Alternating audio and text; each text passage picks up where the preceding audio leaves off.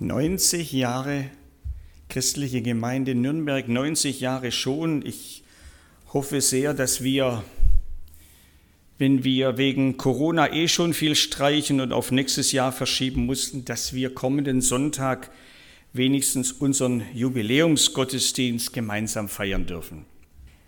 In diesem Zusammenhang beschäftigen wir uns zurzeit in einer Mini-Predigtserie mit dem Thema Gemeinde. Und als Leitgedanken sind wir dabei von einem Wort Jesu ausgegangen, an dem man sehen kann, warum es Gemeinde überhaupt gibt. Ich will meine Gemeinde bauen. Ich, sagt Jesus, ich will Gemeinde. Ich will, dass es in dieser Welt Gemeinde gibt und ich werde persönlich für ihre Entstehung und auch für ihren Bestand sorgen. Also Gemeinde war eben gerade nicht die spontane Idee eines Apostel Petrus, der am ersten Pfingsttag einfach nicht mehr wusste, was er jetzt mit all den vielen Menschen machen sollte, die zum Glauben gekommen waren und dem dann plötzlich die Erleuchtung gekommen wäre, wir machen einen neuen Verein auf und den nennen wir Gemeinde. Nein, so war es nicht. Gemeinde, das war aber auch nicht die zündende Idee vom Apostel Paulus, der bei seiner missionarischen Tätigkeit zu dem Schluss gekommen wäre, also ich sammle die jungen Christen einfach in Zusammenkünften vor Ort und nenne das Ganze dann Ortsgemeinde. Dann behalten wir in der Arbeit besser den Überblick. Nein, so war es auch nicht. Gemeinde, das war schon gar nicht die glorreiche Idee von irgendwelchen begabten Führungspersönlichkeiten, die sich schöne Kirchenstrukturen ausgedacht hätten und eingeführt, um dann als Kardinäle und Bischöfe und Oberkirchenräte Karriere zu machen. So war es auch nicht. Gemeinde, das war überhaupt nicht die Idee irgendeines Menschen, das war Gottes ureigenste Idee, Gottes Plan, das war Herzensanliegen von Jesus Christus. Und deshalb heißt unser Leitwort eigentlich richtiger und vollständiger, Jesus Christus spricht, ich will meine Gemeinde bauen. Und dieses Wort, das haben wir gesehen, macht gleich mal ganz deutlich, Gemeinde ist seins. Sein Besitz, sein Eigentum gehört ihm. Also das Haus gehört vielleicht uns. Das benutzen wir, das renovieren wir, das finanzieren wir auch. Die Gemeinde gehört uns nicht. Dem Pastor nicht, dem Leitungskreis nicht und uns allen zusammen auch nicht. Die Gemeinde gehört Jesus auch die Gemeinde hier, auch unsere schon. Er hat sie gewollt, er hat sie ins Leben gerufen und er kümmert sich um unsere schon nun seit über 90 Jahren und tut das bis heute. So, so weit waren wir gekommen. Ich will meine Gemeinde bauen, das ist jetzt aber nicht nur eine schöne Verheißung, das ist auch nicht nur ein großes Versprechen von Jesus, das hat er auch eingehalten. Das hat er auch wahr gemacht. Am ersten Pfingsttag hat er damit begonnen und arbeitet seither daran bis heute. Sicher, er gebraucht, er gebraucht dafür Menschen, große und kleine, unbedeutende und berühmte, begabte und weniger begabte, aber er gebraucht sie als seine Werkzeuge. Als seine Werkzeuge in seiner Hand, in der Hand des eigentlichen Bauherrn und Baumeisters zugleich. Es gilt für die weltweite Gemeinde der Gemeinde Jesu, Gemeinde aus allen Christen aller Nationen und Generationen. Und das gilt genauso für die christliche Gemeinde an einem ganz konkreten Ort, zum Beispiel hier in der Schonhofer Straße 5. Ich weiß, dass ganz viele Menschen sich hier über diese neun Jahrzehnte eingesetzt haben mit ihren Gaben, mit ihrer Zeit, mit ihren Ideen, mit ihrem Geld, mit ihrem Engagement. Am kommenden Sonntag wird davon noch wesentlich mehr die Rede sein und auch was zu sehen. Wir können das ja gar nicht genug würdigen. Da reicht doch ein Gottesdienst gar nicht aus. Zum Staunen und das anzuerkennen, was Menschen vor uns schon alles investiert haben. Und dass wir dafür von Herzen dankbar sind, das kommt hoffentlich auch am Sonntag nochmal deutlich raus. Aber dass es uns hier und heute gibt, das geht letztlich auf den Willen und das Wirken des großen Bauherrn und Baumeisters Jesus Christus zurück. Ich will meine Gemeinde bauen. Wie Jesus das tut, wie er Gemeinde baut und wie er Menschen dabei gebraucht, das kann man ganz schön sehen an dem kleinen Büchlein der Apostelgeschichte im Neuen Testament. Beispielhaft im zweiten Kapitel, da steht die Geschichte von Pfingsten und da wird für uns ganz eindrücklich beschrieben, wie die allererste Gemeinde damals entstanden ist. Damals in Jerusalem. Vieles hat sich seither verändert. Wir leben heute in einer anderen Zeit, auch in einer anderen Kultur.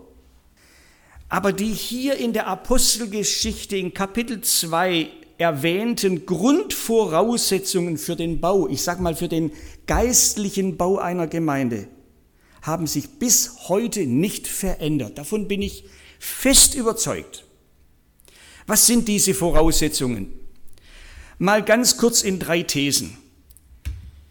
Christliche Gemeinde entsteht dort, wo das Evangelium von Jesus, dem gekreuzigten und auferstandenen, klar und deutlich gepredigt wird. Man lese nur mal die Pfingstpredigt des Petrus. Das Evangelium von Jesus, dem gekreuzigten und auferstandenen, wird verkündigt. Also nicht rote Polit Politikansprachen oder grüne Naturvorträge oder dem jeweiligen Zeitgeist angepasste belanglose Gesellschaftsanalysen, sondern biblisch fundierte, vollmächtige, Christuszentrierte Jesuspredigt. Das ist Voraussetzung Nummer eins.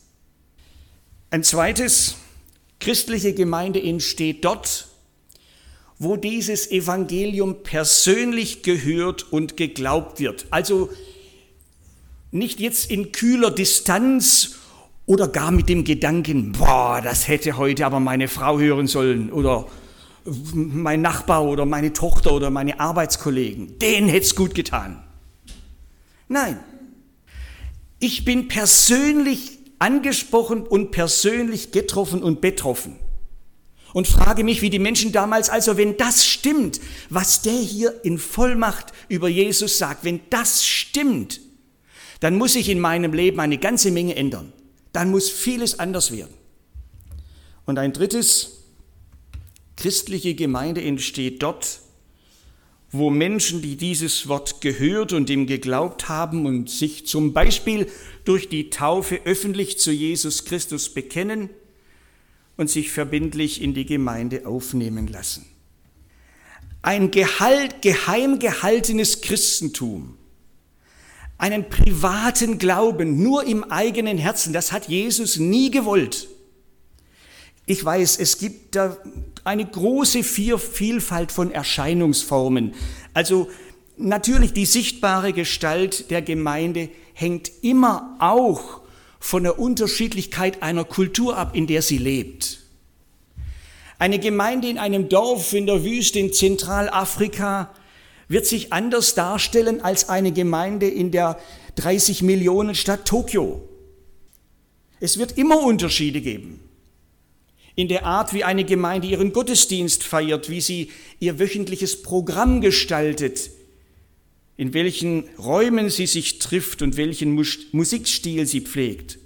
Je nach kulturellem Hintergrund, je nach Prägung durch Geschichte, durch Tradition oder durch prägende Führungspersönlichkeiten wird es Verschiedenheiten geben. Und das ist auch völlig okay so. Allerdings Allerdings, es gibt zwei wesentliche Kennzeichen, die zu jeder Gemeinde gehören, wenn sie denn christliche Gemeinde sein will. Und wesentlich meint dem Wesen nach. Es gehört zum Wesen der Gemeinde. Das sind also keine Eigenschaften, die eine Gemeinde haben kann oder auch nicht, also je nachdem, wie es ihr gerade so passt. Das sind Eigenschaften, die unabdingbar zum Wesen einer christlichen Gemeinde gehören. Ich würde so weit gehen zu sagen, Eigenschaften, an denen man erkennen kann, ob eine Gemeinde, ob eine Zusammenkunft eine christliche Gemeinde ist oder nicht. Und diese beiden Eigenschaften werden in unserem heutigen Predigtext genannt.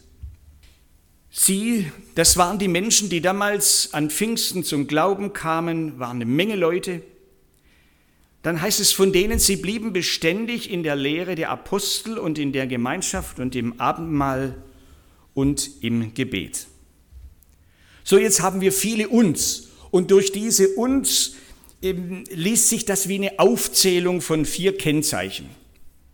Apostellehre, Gemeinschaft, Abendmahl, Gebet. Für das Verständnis unseres Textes ist es aber besser und nach meiner Empfinden auch korrekter, wenn man nach dem Wort Gemeinschaft einen Doppelpunkt macht. Dann liest sich dieser Vers so.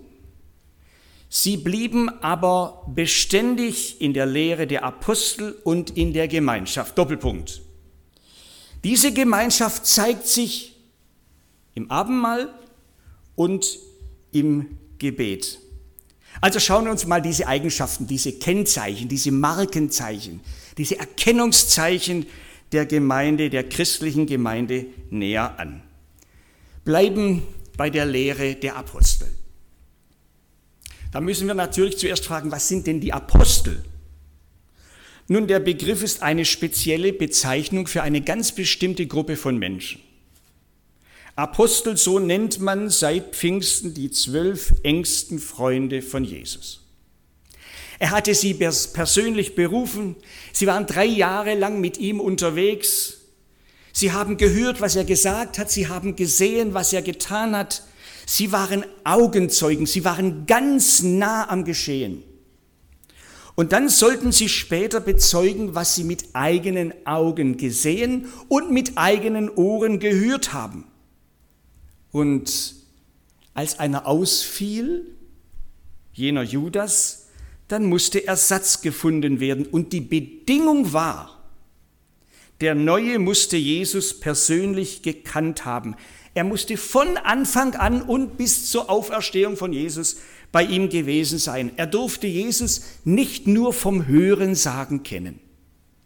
Neben diesen zwei Aposteln gab es dann später noch Missionar Paulus als Apostel auch ihn hatte Jesus persönlich berufen und sich ihm in einer außergewöhnlichen Art und Weise offenbart. So, damit wird jetzt auch deutlich, was die Lehre der Apostel ist. Nämlich genau das, was diese Männer von und über Jesus erzählt haben. Einer von ihnen, der Johannes fasst das mal in einem seiner Briefe zusammen und schreibt, was wir gesehen haben mit unseren Augen, was wir betastet haben mit unseren Händen, was wir gehört haben mit unseren Ohren, könnte man sagen, das, das verkündigen wir euch. Also diese Freunde von Jesus, die Apostel, die haben nicht ihre frommen Gedanken weitergegeben. Sie haben nicht irgendeine schöne Idee vermittelt. Sie haben einfach von Jesus erzählt. Sie haben erzählt, was sie mit ihm erlebt haben, was er gesagt hat, was er getan hat und was mit ihm passiert ist und was das alles zu bedeuten hat. Eines Tages bekamen sie mächtig Ärger deshalb. Man hat sie vor den Kadi gezogen und ihnen gesagt, Leute, ihr dürft alle fromm, möglichen frommen Gedanken weitergeben, philosophieren und meditieren, aber bitte nicht von Jesus reden. Wow, was machen wir? Petrus und Johannes sagen, wir können es doch gar nicht lassen. Wir können es nicht lassen, von dem zu reden, nicht was wir uns ausgedacht haben, sondern was wir gesehen und gehört haben.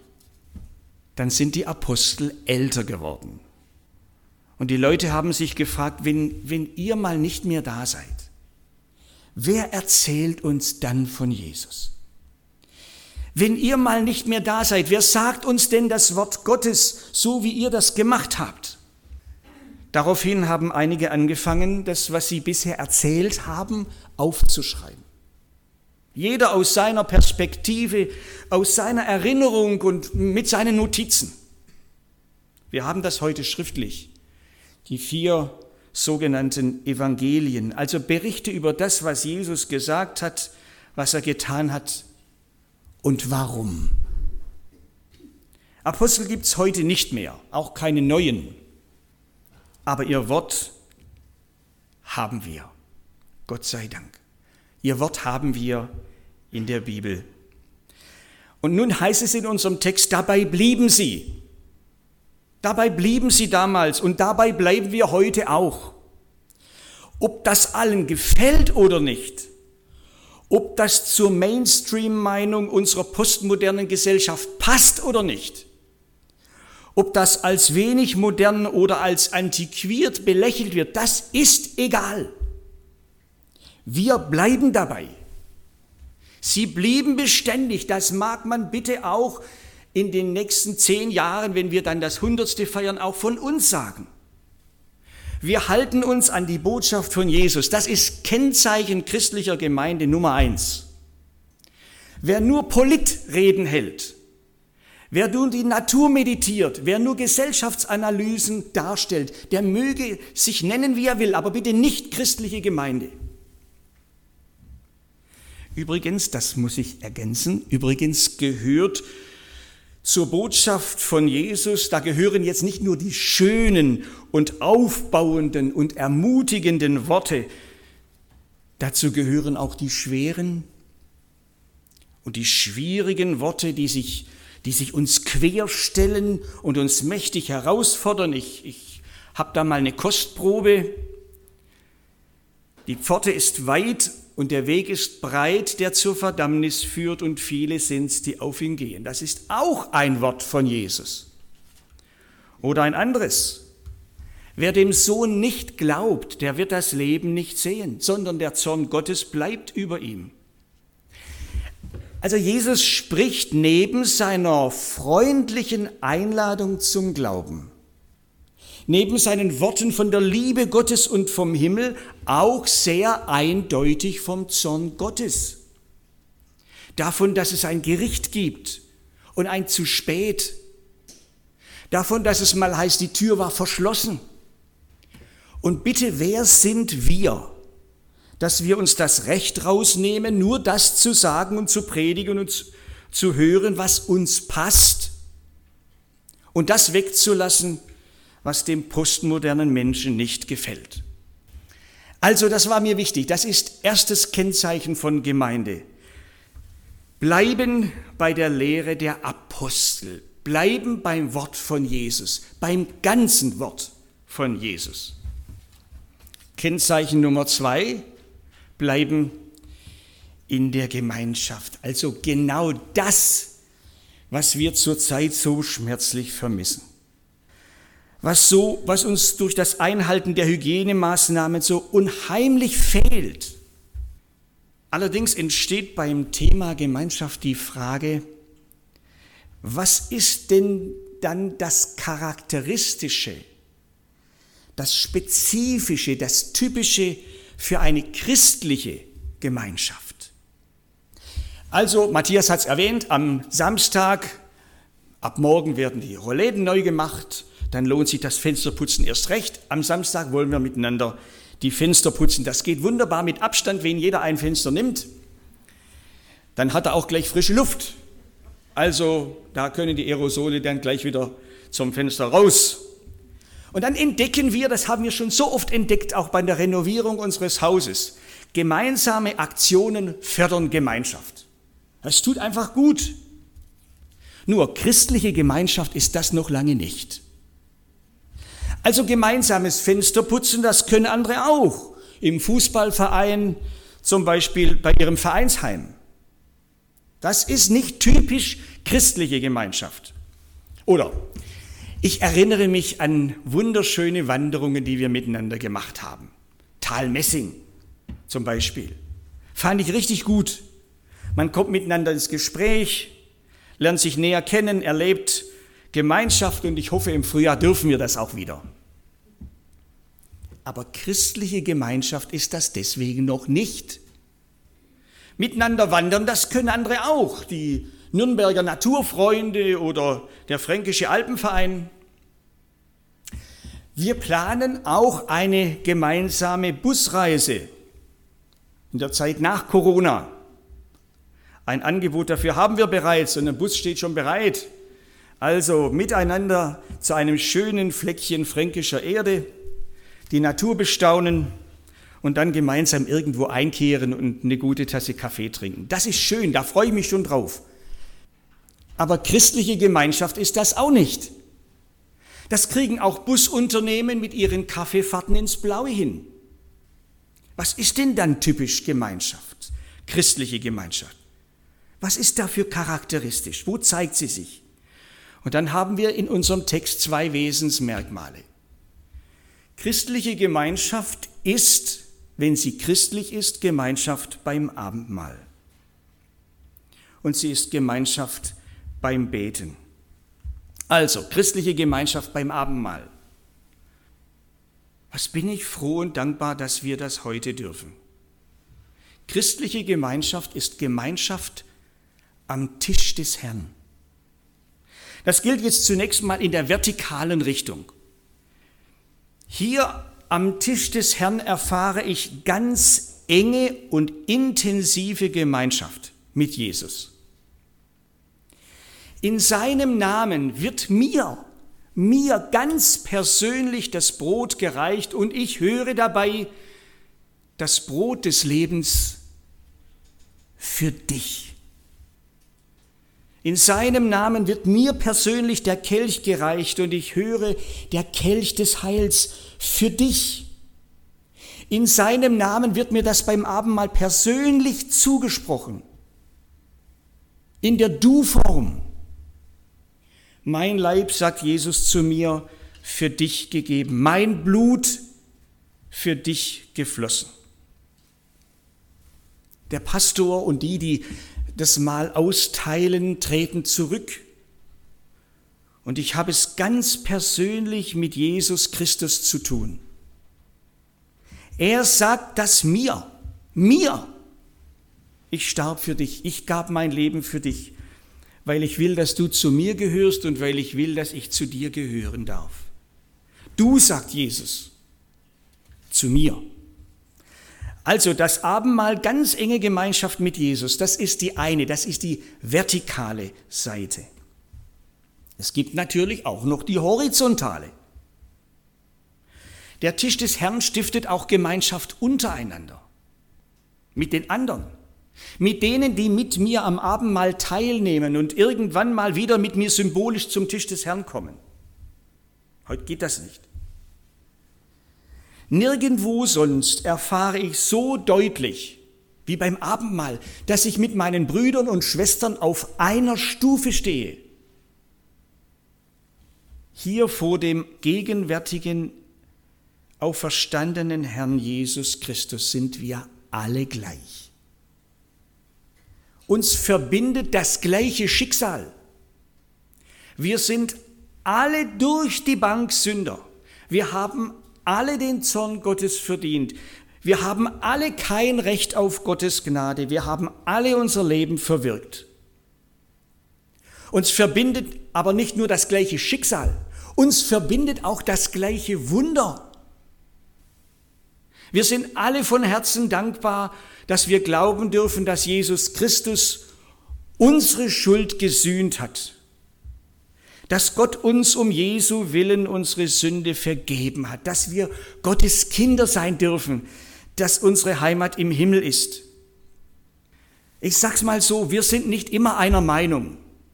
Wäre komisch. Wir haben nicht alle denselben Geschmack. Wäre unnatürlich. Wir haben nicht alle dieselben Gaben, aber wir haben alle denselben Heiland. Christliche Gemeinschaft ist immer Gemeinschaft unter dem Kreuz von Jesus. Und das wird nirgendwo so deutlich wie beim Abendmahl. Jesus ist eben nicht nur für mich, sondern auch für meinen Bruder und für meine Schwester gestorben. Und deshalb gehören wir zusammen. Deshalb sind wir eine Mannschaft, ein Team, eine Familie, eine Gemeinde. Das gemeinsame Schicksal und das gemeinsame Wunder von Karfreitag und Ostern verbinden uns. Oder sagen wir es ganz einfach, Jesus verbindet uns.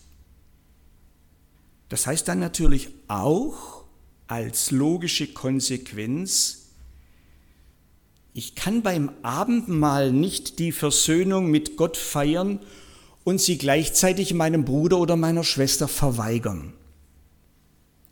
Die Vergebung meiner Sünden, die mir beim Abendmahl zugesprochen wird, die fordert mich heraus, sie jetzt auch meinem Bruder und meiner Schwester zu gewähren. Ich krieg das eine nicht ohne das andere. Also, christliche Gemeinschaft ist Gemeinschaft beim Abendmahl. Das ist die eine Dimension von christlicher Gemeinschaft.